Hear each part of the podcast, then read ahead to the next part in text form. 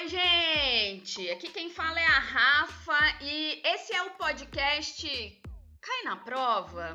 Eu imagino se você está acostumado com sala de aula, sendo professor ou aluno, uma das perguntas que mais se ouve é essa, além da que eu vou fazer agora, que é: Ô, professora, que dia é hoje, hein?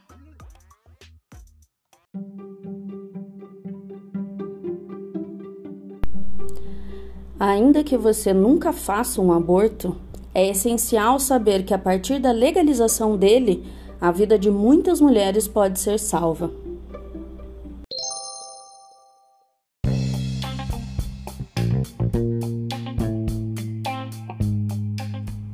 A missão de Débora Diniz, cuja trajetória é cercada por uma riqueza acadêmica ímpar e muito trabalho duro, é bastante clara garantir às mulheres brasileiras autonomia sobre seus próprios corpos.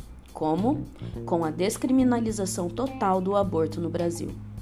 Nascida em Maceió, Alagoas, Débora desde cedo pautou sua missão em causas sociais. Graduou-se em Ciências Sociais pela Universidade de Brasília, onde também fez mestrado e doutorado em antropologia. Foi a universidade que inspirou em Débora o sentimento de luta. Em um evento, lembrou aos alunos, aspas, o mundo é muito mais diverso e plural do que os limites dos territórios do nosso corpo, das nossas vidas e famílias. A universidade serve para ensinar isso.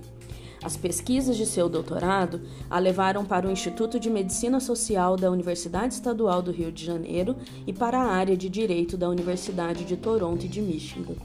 Foi pesquisadora contribuinte, contribuinte em Tóquio, Inglaterra, França e Holanda. Com um currículo afiado como este, Débora construiu bases sólidas para se tornar uma das pesquisadoras sociais mais importantes do Brasil. Atualmente, é professora do curso de Direito da UNB e pesquisadora da ANIS, Instituto de Bioética. Envolveu-se com o tema ainda nos anos 90, quando ele se tornou mais forte no Brasil. Em 2002, a Organização Pan-Americana de Saúde instituiu o Prêmio Manuel Velasco Soares em Bioética com o objetivo de premiar jovens pesquisadores latino-americanos. O prêmio já foi entregue quatro vezes, sempre para mulheres. A primeira delas, naturalmente, foi Débora, com a pesquisa, abre aspas, Informação Genética e Justiça, um desafio bioético.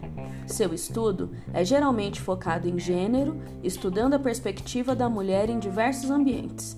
Em 2015, escreveu o livro Candeia, desculpa, Cadeia, relatos sobre mulheres expondo a realidade das mulheres brasileiras em situação de encarceramento, com seus documentários como A Casa dos Mortos, sobre a situação dos manicômios judiciários do Brasil, Débora expôs realidades com as quais não estamos acostumados a lidar. Dentre os maiores legados de Débora está a luta pela legalização do aborto. Em 2004, ela fez parte de um grupo de advogados acadêmicos e articulistas que pedia autorização de interrupções em caso de fetos anencéfalos. No ano seguinte, dirigiu, em parceria com a jornalista Eliane Brum, o documentário Uma História Severina, que retrata o drama de uma mulher pernambucana que, ao descobrir que carregava um feto anencéfalo, conseguiu permissão para encerrar a gravidez. Porém, no dia em que foi realizar o aborto, o STF proibiu a cirurgia e ela teve que voltar para casa com a criança ainda no útero. Em 2010, Débora conduziu a pesquisa sobre aborto no Brasil mais completa até então. Em parceria com a UNB, descobriu que uma em cada cinco brasileiras de 40 anos, 22% dessa amostra, já fez pelo menos um aborto. Foi uma revelação de proporções arrasadoras que marcou a história do estudo de saúde familiar no Brasil. Professora! Tem que copiar, professora? Ô, professora, é para copiar?